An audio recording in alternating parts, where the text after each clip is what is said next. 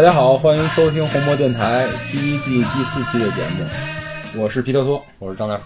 这一期咱们接着上期的节目，聊了后面的呃亚洲的两场热身赛。七月二十号在新加坡对国际米兰，七月二十五号在上海对阵热刺。这个对阵热刺这场比赛算是中国球迷圈里的一件大事了吧？我看网上基本所有的大 V 都在上海集合了，嗯，可惜大家去不了，嗯，呃，先说说这两场比赛的基本概述吧。对国际米兰这场，上半场零比零，然后下半场第七十六分钟，阿什利杨发出了前场任意球，形成了威胁，青木捡到了那个二点之后，扣开了防守队员，左脚把球打进。呃，这是本场唯一的一个进球，就是比赛一比零结束。数据方面呢，曼联是压倒式的领先对手，射门是二十比八，射正是八比一。嗯，第一场我觉得就其实跟那个前两场也差不多状况，就是国米他大部分他主力攻击线他都去踢美洲杯去了啊，而且他想买的人也还没买到。国米勤兵少将，上一大堆小小对，基本上就是一个试出孔蒂那么个意思来，但是实际上实力根本。不足以和曼联现在这个，然后非常明显能看出他们缺缺前锋，对对吧？那缺一卢卡，老老塔洛他也去那个踢美洲杯了嘛？阿根廷主力前锋嘛，他是啊，对，然后一直在休休息是吧？对，刚踢完嘛。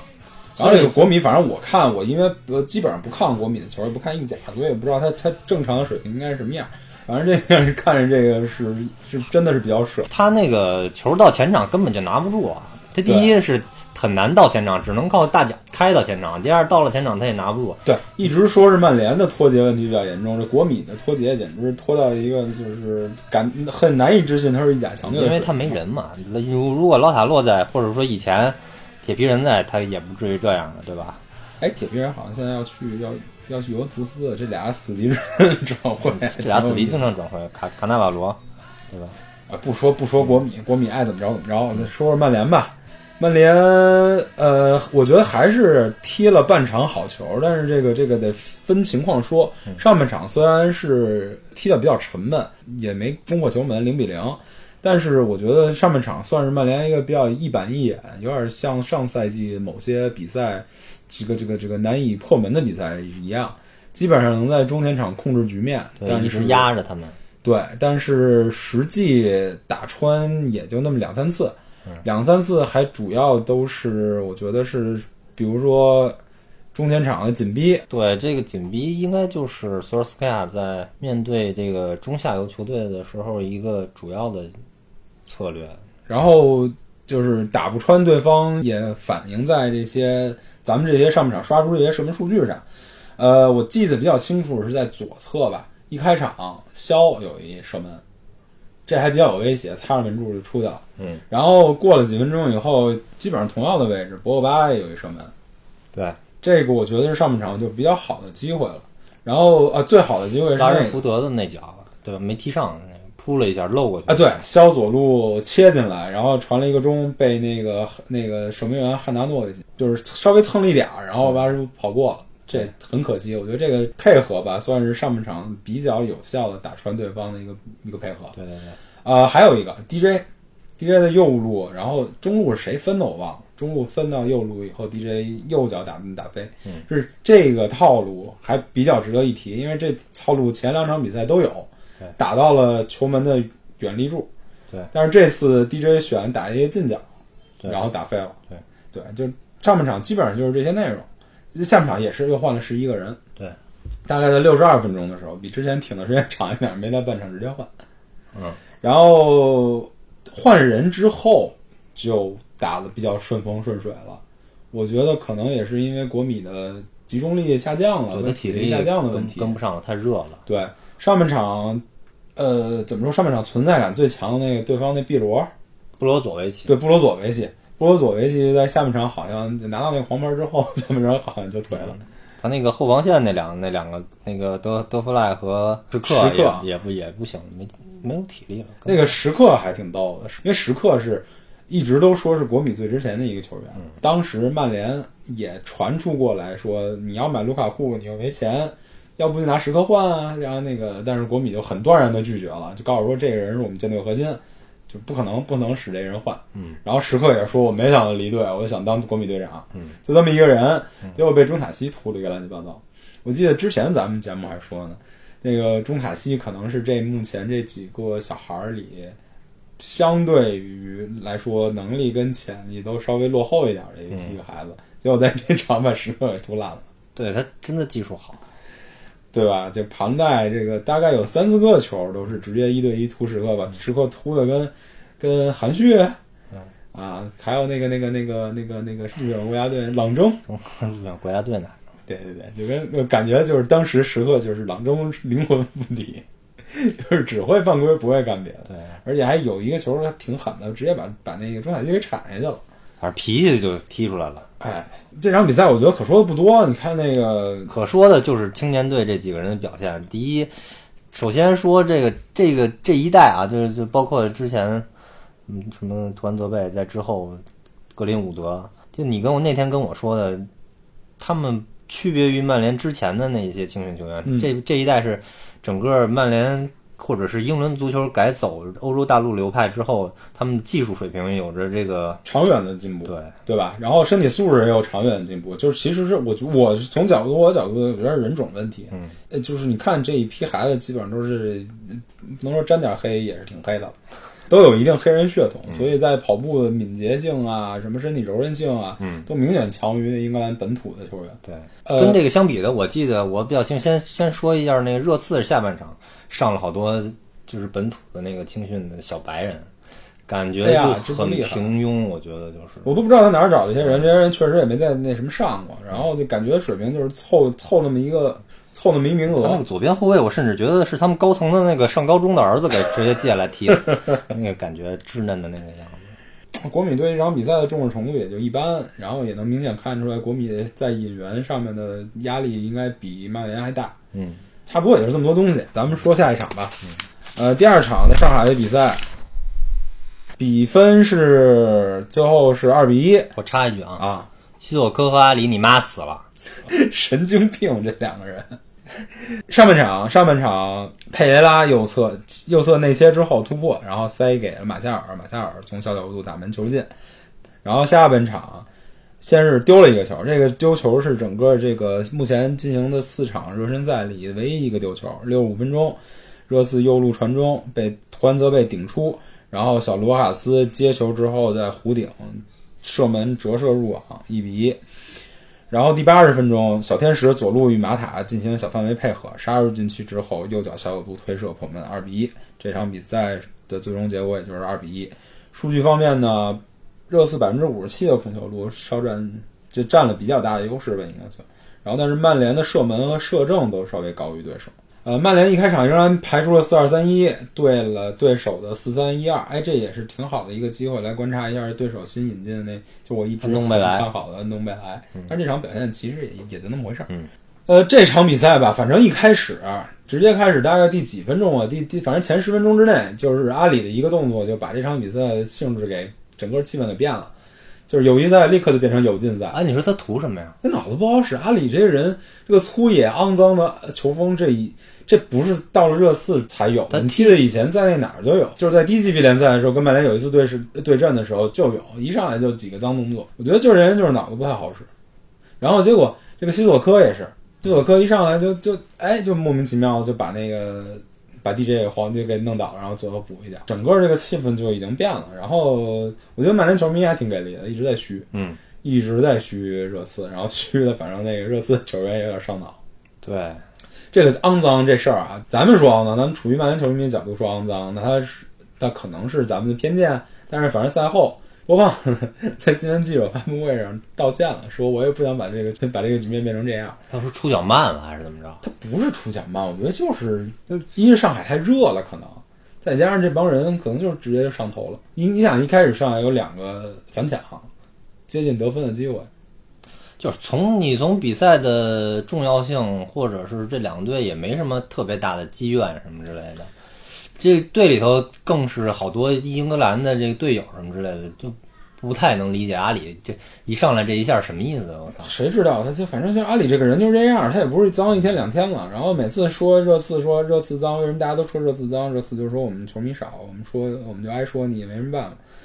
反正这场球这场球确实也看出来，不止这场球，这两场在亚洲地区，一新加坡一上海的比赛，真的看出来曼联的这个球迷基基础础是垄断性的。是的，在新加坡那场基本上就是包场啊，嗯我就没见过几个，祖国山河一片红。哎，没错，整个球场就跟就就跟老特拉福德似的，直接就是红色全场，零星点缀几点蓝。嗯，到上海这场看到了一些热刺球衣，结果后来据现场的球迷反映，那基本上都是 AIA 送的，后面身后面写着什么“欢迎回到上海”什么鬼的。对，还是个假球衣。对，基本上你看从社交媒体上来讲，就是热刺有一个小小的球迷区域，其他地方都是曼联。这次的气氛，我觉得可能是几次来中国吧，可能是最好的，因为这个这个球迷市场培养起来了，球迷也渐渐开始比以前更懂球了，也有钱了。还有上次憋了那么一下，没去成。哎呀，别说了，咱们在北京真是拿着票刷着社交媒体，临开始马上我马上就要从单位先提前撤了，往往球场赶，结果看到说那什么，这心里永远的痛。嗯，嗨，也不是永远的痛吧，但是反正挺难受的。然后那次跟这次也是球队也其实区别挺大的。上一次很多球迷不满，在上海的比赛输给多特蒙德之后，连谢场都没谢场，转身就走了。嗯，然后北京站又取消，等于在中国这两站大家都是臭着脸从头到尾结束了。嗯，这次可能就跟人不一样吧，就是球队的气氛也一直积极向上，他对跟球迷的互动也非常情绪非常高，所以这次从社交媒体的反应来讲，真是都不错，各方面工作都做到了。嗯，所以也算是不枉球队那么远来亚洲拉练拉了一趟练。嗯该挣的钱挣到了，该挣的人缘、该挣的口碑也都挣到了，真是挺不错的。说岔了啊，就开始回到那个跟热刺的话题。除了热刺一开始就把这个比赛火药味儿给煽起来之外，还有就是拜利重伤啊。哎呀，大哥真是伤了。但是你说这个能不能因伤得福，让三德子把这钱赶紧给薅了？那只能是更贵、更多出来一部分钱。你现在对中卫的需求更大了。我就说这管理层这个效率怎么这么低啊？咱们上次说完转会到现在都多长时间了？现在离开赛还有啊俩礼拜。对啊，啊，只有俩礼拜了。对，俩礼拜。你一个中前卫，一个中后卫，起码再买一个吧。人也没卖出去，不三德子回去这两场比赛看完以后，我觉得哪怕他不买，他布鲁诺·费尔南德斯他买不着，钱太贵，嗯，不值不买，不买就不买了，嗯这是我待会儿要说的。你一个就留到一会儿再说，先把这场比赛说完。嗯我是觉得这场比赛啊，上半场开始，小小佩表现的非常出色。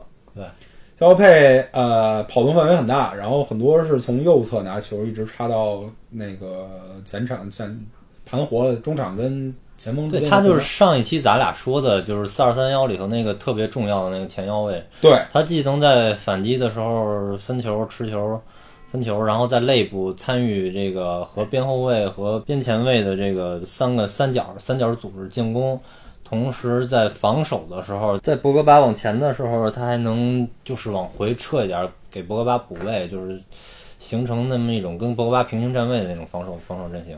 对，所以我觉得他可能在新赛季还是有一个位置的。因为他既有技术，态度又特别的端正。对，但是这场他的就是几次不是他技术从来都是毋庸置疑的，嗯在这个曼联的这个标准之下吧，他肯定是好的那一块。对他以前的一直是身体对抗弱，嗯，后整个的跑动能力也就那么回事儿。嗯，说实话是比较呃，怎么说呢，跟整个战术脱节，他不太支撑这个阵型。对，他是希望在这阵型中找到自己一个责任不重，但是能能能能完成最后一脚传球或者闪光一下。他当年在青年队的时候踢的是前腰吧，核心前腰啊，对吧？对后来他去那个瓦伦西亚租借的时候，踢的边路。对，踢的右边锋，他被那个是叫索勒尔还是叫格德斯，反正这俩人其中一个给挤到替补去了。对，给后来挤到替补，然后就回来了。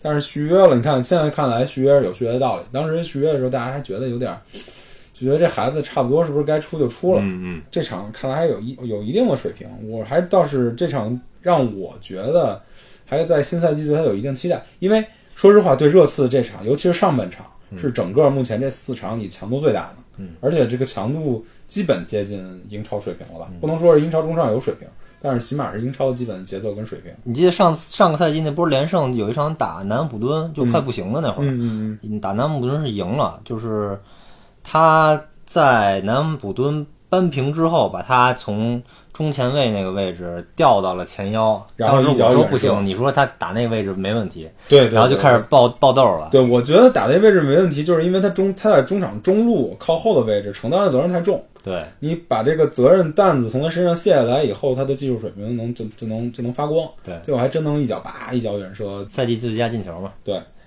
除此之外，除了小小佩以外吧，我觉得还能吹着马夏尔。嗯，马夏尔这半场应该是他加盟曼联以来在中锋位置表现比较亮眼的半场比赛。他就是一个态度问题，我觉得真的技术他是肯定没问题的。在态度问题上，咱俩这个一直有分歧。我一直觉得你就是实力是高于态度的，你你你先你先有实力再说态度的事儿。你看他现在这个当中锋之后，这一场穿插跑动，哎，对，这场他的跑动真多，但是对啊，实话实说，马夏尔从这个呃这个系列的热身赛开始，他每一场跑动都很积极。他无论是踢边儿还是踢中，他跑动都很积极。会不会跑是一件事儿，他起码跑了，嗯起码拼了。他这场在中锋，他的穿插、他跑位跟换位，甚至回防跟后撤，都展现了一定的水平。嗯，然后我觉得他进了那个球之后，是坦白说，那个球是有对方守门员的 责任在。嗯，呃，但是进了那个球，在我看微博上一片惊呼：“亨利啊！”嗯，反正起码对起码能体现一个一个事儿，就是他这场比赛发挥真的挺不错的。确实，对吧？我是觉得他这场的发挥比拉什福德前面两场会稍微好一点。嗯，然后就是前面的反抢，对，呃，以 DJ 你就肯定得说对对，肯定得说 DJ 了啊。对 DJ 那两次反抢，直接就形成了形成了破门的机会。嗯，DJ 两次反抢是吓了对方一跳。我记得有一个球，DJ 在左前面一路突，然后突到了大禁区门口，突趟大了一步，然后被断了。这会儿我刚想给你发微信说，你看我说他小技术还是需要磨练，小技术还差一点。结果人人老先生转身两个加速跑，就把球给抢抢回来了。你当时看那热刺，就是一片懵，大家都傻了，说这人从哪儿来的？所以他真的是算是这个热身赛的一个发现，也是大家对他这个这个转会稍微增又又增加了一点信心。技术不足，态度可以弥补。跑动可以弥补很多事情嘛，尤其是在英超这个环境下，你看他对之前一场对呃国米的这场比赛，就稍微显得有点稚嫩。嗯，他在国米相对比较怎么说，比较稳定，比较比较防线站的位置站的比较正确的一个防线之下，他的发挥就会受到很大限制。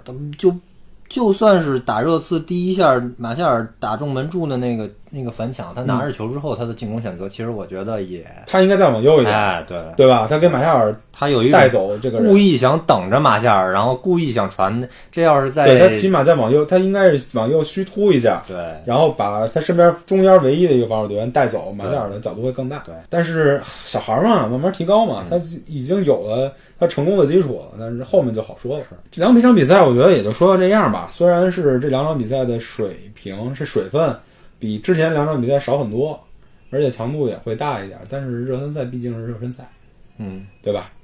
呃，四场比赛完了，看出了一些东西。嗯阵型嗯，四二三一基本上已经是应该就是这个阵型，应该已经确认了。嗯然后这个四二三一，像之前咱们也说过的，突突出边路跟内部的配合。嗯，然后这个这个强加强，我觉得是更多是通过语言实现的。对，呃，两个引援非常有效，非常直接的打开了这个边类的优势。对，然后另外一个就是加强前场紧逼。前场紧逼从上赛季下半赛季就是。说斯克亚开始之后打弱队的时候，你就能看见，其实一开始就已经已经在用这这个前场紧逼了，一开始效果还是很好的。后来就崩了，后来身体扛不住了，崩了，对直接就崩了，崩了，导致后面的一波连败，大大家都根本就跑不动了。这个从一些报道中，我觉得也能看见一些端倪吧。看了一个报道说，今年的训练的跑动的总距离比去年增加了百分之十，高强度的训练增加了百分之五十。啊，我觉得这个紧逼这事儿不能是除了一个一个教练的安排以外吧，我觉得更多是通过训练跟体能的积累来实现的。是，其实去年的这个这个季前赛，大家都很明白了，这可能是咱们看曼联以来，从九九年以来最差的一次季前赛准备，嗯，没有之一，嗯嗯所以也导致了去年那么一个结果，也是很正常。还有一个就是 GPS 背心儿，嗯，之前已经不穿了，是吧？对，就是穆里尼奥上任之后，把所有这些 GPS 背心全都通通淘汰。我也不知道为什么啊，我觉得这个目的其实挺逗的。在福格森手下的时候，曼联是比较倾向于通过引进这些高科技手段来增强自己的训练水平跟比赛风格的。那国足都这么穿的，他们怎么不穿？好像英超就是曼联就在自打就曼联弃用之后，好像英超曼联是唯一一个不用 GPS 背心儿的。嗯，然后反正现在那个通过训练的照片儿跟那个跟视频嘛，看到他们又重新穿了小黑 bra，还挺高兴的我。嗯，起码又回到了这个正轨。起码科学了是吧？呃，我觉得这个人员使用也有了一定雏形，基本上咱们排排就在四二三幺的框架基础上，能排出来一些位置，对，大部分位置。大部分位置。后卫万比萨卡右边，嗯，加一个 S。我以前以为可能是拜利、斯莫林，我觉得斯莫林，应该是斯莫林。对，反正左中卫现在肯定是林德洛夫没跑了。右中卫我们希望还是希望是马奎尔好吧。嗯，现在跟咱们之前的想法又不一样。通过这一届热身赛吧，觉得这个这个中卫还是应该引进，尤其是在拜利受伤之后。哦，对，今天的消息我又看了一眼，班利并没有像我预测一样伤到了十字韧带，啊，还好，只是一个半月板，嗯。六周。嗯，这个不能说还好，反正就是比预想的强。好不好的这个人啊，他就这水平，一个他自己玻璃，一个他对自己身体的认知也有问题，就跟那个谁似的，跟菲尔琼斯似的，啊，他防守动作并不常规，对吧？对他那个防守动作是一个通过下意识就是反射把自己扔出去。哎，容易让自己受伤的这么一个，你看他被孙兴民晃那三下，他其实做了三个反射动作，他确实爆发力不都是错。不符合人体人体这个动对他，运动学的。他爆发力确实不错。我觉得换一个白人中卫，可能就是反应不了这三下。但是他反应这三下，他并没有设计好他的身体应该怎么出去，最后就把膝盖给握。对，所以就按照他这个身体属性和这个思维啊，我觉得他在曼联不会有太好的未来，英超队身体消耗强度有点，踢不了几场球就受伤，一伤伤伤两六周，半那就是重复了琼斯的故事，对啊重复了当年安德森的故事，对啊重复了什么那个哈格里夫斯的故事。对啊，嗯，对你身体身体是运动的根本。你根本长不了球。我现在担心这个万比萨卡不会，就某一次伤之后也也也这样。他现在防守习惯就是非常喜欢把自己扔出去的这种啊不不，现在说这事儿还太早，现在我还处于那个看了半比萨卡爽的嗨的。基本上你看所有每次比赛数据之后，就是基本上百分之百分之百或者百分之九十多的成那个铲球成功率，那回抢成功率也是高的惊人，然后出球跟过人都有。他上赛季我查了一下，他上赛季的场均曼比萨卡啊，场均过人数一点七个。嗯，你知道 DJ 场均过人数几个？嗯，一点三。嗯，就是说万比萨卡在英超你的弱队里场均过人能有一点七次。嗯，DJ 在 低级别联赛场均过人也只有一点三，嗯所以右路可能之前咱们误会万比萨卡，觉得攻击能力一般。不不是说攻击能力一般，就是他他带球什么的确实没问题，他传中的传球的选择、传中这块儿有问题。就但是就是落点比比还是比来之前咱们的对他的预测对稍微强一点，，对，他脚下的活儿还是还还可以。嗯，接着说啊，往下就是肖左路没什么可可争议的，对肖跟杨轮换呗。对。杨杨教授上一场打对热刺热刺，对，这个出球出球边后卫这块儿还可以哈。我觉得打，呃我觉得这事儿也可以再再说说。这个我对新加坡那场球迷的气氛还是感觉还挺好的，但是对一点特别不好。据现场的看球的朋友们反映，杨教授在每次拿球的时候，全场都在嘘杨教授。为什么要嘘他呢？觉得他水水平不够嘛？你看看那个就是 YouTube 上那个、那个曼联球迷的那个官方、那个曼联球迷的非官方渠道、嗯那个视频，嗯采访的时候就一通说杨教授，不只是不只是新加坡球迷啊，在上海球迷有一个穿那 PS 限量版就那个虎纹的那身儿呃豹纹那身儿的一个胖子，那个胖子我好，你要是能听这节目，你大爷。一直在吐槽杨教授，英语很破，听着让人浑身鸡皮疙瘩，然后一直在骂杨教授。我觉得就没什么可骂，他是一个三十多岁的老将，他的生涯出场的出场的稳定性很低。他在曼联可能就是从大概上赛季和上上赛季开始，才是他稳定他在出场效率最高的几个赛季。在曼联缺兵少将的情况下，他一直在顶位置，对我那换了那么多位置。我那天还想呢，就是杨教授这来这儿不声不哈踢了八年了吧，得有。对，七八年，就是你哪哪天他退退役了之后，你再想，这是还是一个很美好的记忆。这一个球员能在你这儿踢这么长时间，然后你让他踢什么位置，他就他踢什么位置，你让他坐板凳就哎坐板凳对。他他一开始虽然伤病多一点，而且还是世界杯主力左左边后卫。呃没错儿，就是四强，好吧。嗯然后他死死的把迪玛利亚压在了替补席上，对啊对吗？他去年虽然呃，他前年又又把卢克肖压在替补席上，对吗？嗯，然后右边那个瓦伦西亚跟不上的时候，他又去右边打右右边后卫。这个右边后卫明明应该是上赛季应该解决引援的这个问题，达洛特又不行，那不让杨教授上，让让谁上呢？我就下赛季他他续约了，他仍然是左边的一个第一替补。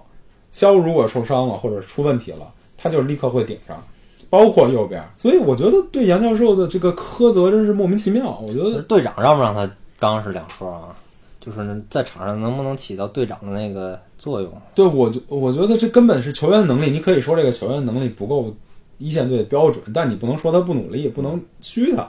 怎么会虚他呢？我操！对我就是你看，你看那个赛后，索尔斯克亚站出来说话，说杨教授表现很，那是是很努力、很好的球员，他他仍然是我们第那个嗯队长的首人人选，对吧？他站出来为为杨教授说话。然后据说在上海第一天训练的时候，杨教授的脾气特别大，各种什么什么踹箱子，对对对还是很受打击的。我觉得他在英国可能没有受过这个待遇。嗯，呃，中场博格巴这个没跑了，如果他不跑的话就没跑了。嗯，搭配马蒂奇还是小麦克？对，估计估计博格巴就是现在被锁定在这个八号位上了，嗯，对吧？对，而且可能很可能是偏右的侧站位。对对对，在至少打热刺那场，我记得是在右边。我现在特别担心这个，最最主要的担心的问题，曼联这个阵型就是这块儿，就是博格巴在这个位置，他跟他搭班的这两个，呃，一个后腰，你是在担心博格巴，还是在担心他的搭手？两个人都担心，就是这两个人移动能力、机动性，就无论是搭马蒂奇还是麦克托米奈啊，机动性都是不是特别强的那种，嗯就你比比埃雷拉啊都不是特别强。博格巴又喜欢往前，这样你一个紧逼、紧逼、前程紧逼的战术，就我看热刺后下半场紧逼紧逼我一个长传直接打直接打到你的腰部，这时候你后场博格巴在前边儿，或者博格巴跟不上跑，你就剩一个马蒂奇或者麦克托米奈，这两个人运动能力又又没有那么好，前场一下就变成多打少，大片的开阔地在禁区前，有的时候甚至可能把整个后卫线完全暴露在对方的进攻进攻线之之前，就嗯就完全没有中场保护了。这是现在我对这个阵型最担心的一点。而且博格巴自己的出球速度跟他的整个这个敏捷性也有问题。上半场有一个球，上半场就是热刺创造的最大的一个威胁，一个球就是紧逼博格巴之后断球，对然后后卫就变成多打少少打多的局面，对对对然后右边那个阿里阿里一一脚射个单刀嘛，门射歪了，对呃不是射歪了，是被被德维亚扑了。他的后场他他在哪儿都喜欢这种玩球，对，就他越到后面其实越危险，他就对让一面对紧逼，他万一丢了，对就是后卫咱这个几个不成器的后卫就直接面对对方的进攻权进攻选手。你一个后卫，你后卫线是被压在一一条平平行线上，就得靠中场球员来帮你填补这个阵型的立体性。你你那块儿一丢球，整个后卫后防线就面对着直接面对着对方的进攻线，这怎么打怎么有。但是这个问题解决不了，就是从你从引援的这个这这几个新闻跟这个进度跟这个方向来讲，这个博格巴的问题跟博格巴的搭档的问题，起码是持续整个下赛季。嗯，这个只能是通过比如说中卫的补强或者前腰的串联的回收，对啊，这就是上上期咱们俩说的那个两个两个人选和两个问题嘛。对，来解决这个问题，不好解决，这可能是这个热身最最最最暴露出来最大的一个问题。这个漏洞还挺明显的，我觉得，而且很容易被针对。很容易被针对。呃，但是小麦克肯定比马马蒂奇奇强啊，马蒂奇在对热刺这场比赛表现，可能就是仅次于弗雷德差了吧？对，小麦克这一年球长得还挺快的，对，然后马蒂奇这一年身体机能退的还是退的还挺快的。这俩人就是这这这两个很像的球员，一个涨一个跌，嗯，这达达到了一个水平差不多，就是教练可以根据对手选择使用人的一个水平。对，弗雷德我就不想说了，弗雷德这个孩子吧，这是对热刺应该是表现最烂的一个。啊弗雷德，我想说一下，嗯就是他要么就是没有职业进取心，要么就是怕老婆。这哥们儿怎么想的？能在季前赛都开打了，然后去结婚跑结婚跑巴西结婚去。他不是觉得他自己能入选巴西这个国家队，然后那您没入选之后调整一下行不行啊？嗨，那人家定的那个场地比较贵，甚至您一个月挣多少钱呢？反正无论如何吧，这个弗雷德这个表现是感觉在这这两场出场表现都是感觉像上赛季一模一样。我的优点还是我的优点，我的缺点还是我的缺点。整个球队其他的其他的球员已经有长足进步了，弗雷德还是在原地踏步。他本身的水平就是一个后进生，也反正对。你反正四二三幺这个阵型，你把它放在哪儿我都不是特别的安心。我就所以我觉得下赛季他如果要是被替补了，或者看饮水机了，就自己好好就自己种了因，自己得了果。对自己问问自己媳妇儿去吧。对，也就别再在在媒体上说为什么不让我出场了，自己看看自己录像也就知道了。呃，不说这个中场了，前腰，马塔、小小佩、林加德三个人抢着一位置。对，马塔第一选择肯定现在是马塔，在买人之前啊，嗯，第一选择肯定是马塔，我觉得踢着踢着会变成小小佩。有可能。如果小小佩就是开窍了，对，像按照现在像热这个哎对刺对。上半场那么对踢对，对对对。只要他他他的他的他的顺位还是比较高的。对对对，然后就是林加德，林加德基本上很难用，我觉得林加德现在还是像上次上一期咱们说的问题，在 DJ 变成跑狗之后，在右边后卫那个那个万比萨卡也跑出来了之后，林加德就是定位非常尴尬。对，而且我觉得在经过他在曼联之前，就穆里尼奥用他那一段高光表现和在世界杯他打主力了之后，他他妈的回来有一种哎，有点偶像偶像包袱的那种感觉，哎对对对有点有点觉得是自己是个角儿了，有点拿样儿哎，啊。这个问题，索尔斯维亚也批评他了是吧？啊。你看着新闻，索尔斯维亚批评他了，好好想想，说你最近这个这个这个表现，你自己好好想想，自己改。但是我是我是一直觉得啊，这个林加德无论如何，他是一个很聪明的选手，嗯，他的脑子真是挺好使。你别看他技术糙，嗯，你别看他天天二十八呼的，嗯，但是他是一个很聪明的选手，嗯，我倒是觉得他应该能可能在下赛季换一种踢法，或者换一种角色战术角色，能找到另外一个位置，嗯，他还是能在这个球队四处补一补的。嗯，他无论右边也能凑合踢，左边也能凑合踢。哎，对，哎对，还真是前场年轻版的杨教授。所以，哎，你反正你也处理不掉，对吧？就还是留着，还是得用。而且他也是一个队里的好人缘，也代表了那个那个青训在在升级的一个一一条路，所以好好用吧。对，呃，边路跟前锋线的组合方式就比较多了。对热刺的上半场，之前大放异彩的青木又觉得相对一般了点儿，嗯，对吧？对没什么动静。嗯，然后在对热刺的下半场，之前相对一般点儿的戈麦斯又站出来了。嗯，之前一直说不太行的中塔西，在对国米的下半场就是盘带小王子。就是青年球员表现不稳定，对，大家一人一场，一人一场，一人一场。好处就是你这这仨人都能使，各有各的路子，嗯然后都有这个这个发挥发挥变高光的那么一个潜力吧。对，但是不好的就是没法当做常规武器。对你索尔斯维亚把他谁放在上面，他都有面临一个就是那个那个表现表现到低谷的一个一个可能。嗯，反正但是是好事儿，我们人多呀，对吧？前场人多总比人少好。而且这这这个马夏尔跟拉什福德两个人现在看出来也是很努力，嗯，然后各自有有所提升，态度也比较好。但但是引出一个问题，我想说的这个问题，嗯，就是下赛季的目标是争四，嗯，对吧？争四的前球队的前锋一般怎么着一赛季也得弄三十个球进去，嗯不不，你这个标准太高。嗯你咱们有两个前锋，嗯一个人怎么着也得十五个球吧？嗯你再把去掉卢卡库之后，卢卡库一般一个赛季十五到二十个球应该是问题不大的。嗯，卡掉卢卡库之后，这俩人能一赛季贡献十五到三十个进球吗？很悬啊！对吧？他俩从从历史上就没有达到过这个数据。我还真查了一下，马夏尔最好的一个赛季进球十一个，嗯，拉什福德进球最好的一个赛季进球十个，嗯，所以俩人加起来二十一个球，不够。就是咱们看那个在内部配合的风生水起之后，扯出空当，边后卫下到底线，往往前一传，传到门前，没有人，哎，对对，最好的一个强点就是拉什福德的强点被被干扰了一下，要么之前那个都说让格林伍德那表现那个抢点能力。哎，对你就是其实格林伍德表现那个抢点能力，确实感觉比那几个强。其实我记得那个拉什福德在范加尔用他刚刚开始的时候，抢点是一个抢点型，刚刚对，是一射门转化率极强的一个球员，然后最后变成变变被用成跑狗了，就就废了。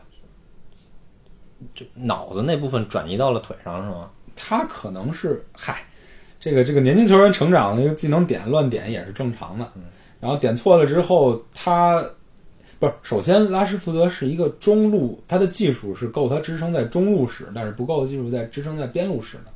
他跑起来以后，他脚下带球的距离就比较远了。嗯，他会他你他他他在中路面对中面对一到两个中后卫的时候能形成威胁，但是在边路人家边后卫防守这个这个这个一一是你的空间比较小，嗯，你守着两个边儿，嗯，二是对方防的一般都是一个比较就是爆炸型的开罐型的一个爆点，嗯，你拉什福德的水平就不够了。不够。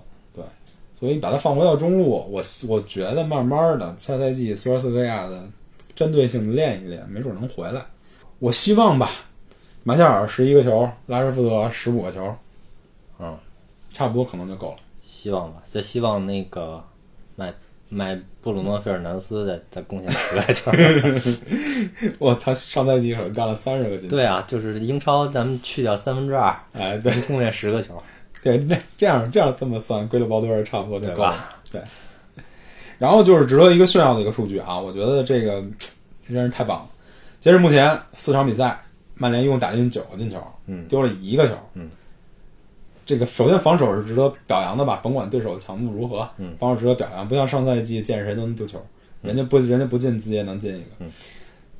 更应该说的就是曼联打入这九粒进球，每粒进球都有曼联青训球员的参与，嗯，直接参与，嗯，六个六个直接进球，三个助攻，嗯，我觉得这个可能是曼联加点儿后世的一个表现，放在基本上欧洲的强队没一个队能干出这些数据来，嗯这是一个传统，一个把这过去三年丢失的传统又捡回来的一个过程。而且小孩儿也都算是能顶得上，能当就是得上。这一波青训球员突然炸。我希望不只是这一波吧，后面慢慢的再再有。但是这一波起码是算是遇见一个比较好的年代比，较好。也是同样遇到一个比较好的教练。对我相信在过去三年是这三波这这仨球员，这四个球员吧，就算是自己的表现开始爆炸，但是也不会有这个机会能在一线队有这么多表现，嗯，对吧？这四个球员那个天赋感觉比那个那博格巴那一代那个拿青年足总杯那一不差对，缺个博格巴，但是不差。对，嗯。然后剩下的我觉得就是后卫线，刚才说了这个问题了，再重新说一遍吧。后卫线在拜利受伤之后，迫切需要马奎尔。图兰佐贝表现还可以，他还获得捞到比较比较多出场机会，而且但是表现还凑合。但是你看他索尔斯克亚就每次都是拿他作为替补就是万一受伤了换一图兰佐对轮换他都不都轮换主。对他本来那场对对热刺这场比赛他应该没有出场机会的。上之之前一场，他踢了半场踢了半踢了半场首发，对，我是觉得他顶防能力还不错，嗯，他往上顶的那下顶的还可以，成功率比较比较高。你虽然有几下吧，但有几下没顶没没没踢着，但是也把人放倒了，基本上完成了战战术决策的任务。但是他出球吧，就还是那么回事儿。之前看维拉的集锦，觉得他出球还不错，但是回来以后在，起码在这个这个在曼联的这个水准上，他的出球也就那么回事儿，比林德洛夫还是差一块儿。嗯，所以后卫线要是出球增强的话，他我觉得就是应该租到英超去锻炼了，现在已经、对吧？其实维拉升级了吧？维拉好像升级了，维拉升级了维拉升级了，现在好像买了十来个人了。我觉得他要是有机会的话，应该再租回去锻炼。如果你看，你想还是管理层的问题，嗯你现在要把马奎尔拿到了，那不就跟亨德森一样，赶紧续个约，直接租出去，好好英超练一年，多好啊！不行，现在没有。然后拜利又受伤了，你现在你肯定出不去了。这拖拖拉拉的干什么呢我？估计就是一千万、两千万的差距呗。嗯嗯，呃，前锋线卢卡库，他到底走得了走不了？嗯他走得了走不了，我觉得现在这个阵型这个中锋位，他用他反而会打点折扣。他跑不了，他跟不上你。因为现在需要大量的穿插跑动，还有回撤，有的时候是没错，没错，没错，他他承担不了这个角色，他一上就基本上中前场的速度就降，嗯然后拿球的接传接球的准确率也就降，所以他就赶紧走吧，你赶紧。其实我觉得他原来在埃弗顿的时候是有这个能力的，不他他这两年胖啊用对，就这两年就咱提了，咱每次就一提一提到里卡库就说他胖。我现在看他一直，你看啊，他这这他他这个四场比赛都没参加，嗯天天搬个小板凳坐在场边上，你看他脸还是圆的呢，嗯他感觉他脸比比上赛季还圆，之前是纯肌肉，现在就感觉又又胖了点儿。嗯这一胖子坐在场边儿，你也不比赛，你也不你也不赶紧走人，干嘛呢？这是，这哎，这国米也也没法说。你国国米那么缺前锋，你砸锅卖铁把，赶赶紧给他带走好不好？不行把那个拿那个老老塔洛来换一下也可以，谁是老塔洛？就是阿根廷的主力前锋，现在国米的那个主力他回他是一什么？他他能做桥头堡吗？能能穿插，能能做强度保，都可以多大岁数。？二十一二岁了，不，我觉得国米肯定不能再减少前锋的类型。他这这这这系列赛都拿那谁当前锋去了？佩里西奇。对，佩里西奇在打打前锋去了，说说我不要这人，然后扒扒拉扒拉替补席没前锋了，佩里西奇放那儿去了，没什么意义。赶紧的吧，赶紧卢卡库就走吧，明年下赛季我们就指指着马夏尔、拉什福德了，还有还有青木。行了，我觉得这个两场比赛差不多，也就说这么多吧。未来比赛，说说未来比赛的安排。现在其实曼联已经回到曼彻斯特了，上海比赛的第二天吧，就已经飞回到曼彻斯特了。然后七月三十一号周三对在在奥斯陆对克里斯蒂安森，这克里斯蒂安森应该是索尔斯克亚的家乡球队，不是摩尔德，不是摩尔德，是克里斯蒂安森。具体为什么是克里斯蒂安森？克是这队不是摩尔德，我也不知道。嗯，呃，这个时间又开始不友好了。我们享受了四场七点多的比赛，又回到了凌晨一点。哎，这个估计看的人也就少了。嗯，然后八月四号星期日，在加利夫千禧球场对阵 AC 米兰，这个时间也不是特别友好，早上零点三十六。哎，啊，这两场比赛之后，再也就休整个一个礼拜，就开始英超八月十一号的英超首场比赛揭幕战。嗯，在揭幕战的时候，英超转会窗口已经关了，到时候这个阵容是什么样的，咱们也心里有数了。然后对切尔西会是怎么踢，咱们大概心里也有数。对，呃，所以咱们下期节目的更新就应该是是英超前瞻了，对吧？对，在踢切尔西之前，英超前瞻。所以就两个礼拜之后大家再见吧。哦，对，更顺便更新一条新闻啊，大家应该比较感兴趣。洪德森成功的续约，然后三加一年的合同续约之后租借到谢联，谢联表示高兴，对，咱们也表示高兴。对，这个亨德森走了，我估计也意味着那个德赫亚的合同差不多。嗯。嗯，反正索尔斯克亚做好了他自己应该做的，基本上做好了他自己应该做的，就看三德子他怎么着了，对吧？这回要是再没买过人，哎，这就不是主教练跟真不是主教练问题，跟管理层的矛盾了，对吧？这个很问题都明摆清清楚楚是谁的问题，谁该花钱，该谈判效率，这个咱们之后再说吧。八月九号之后再说，见分晓。没准儿三德又变成三德皇上，把其他人都买了。呵。嗯，所以感谢大家收听，谢谢大家，再见。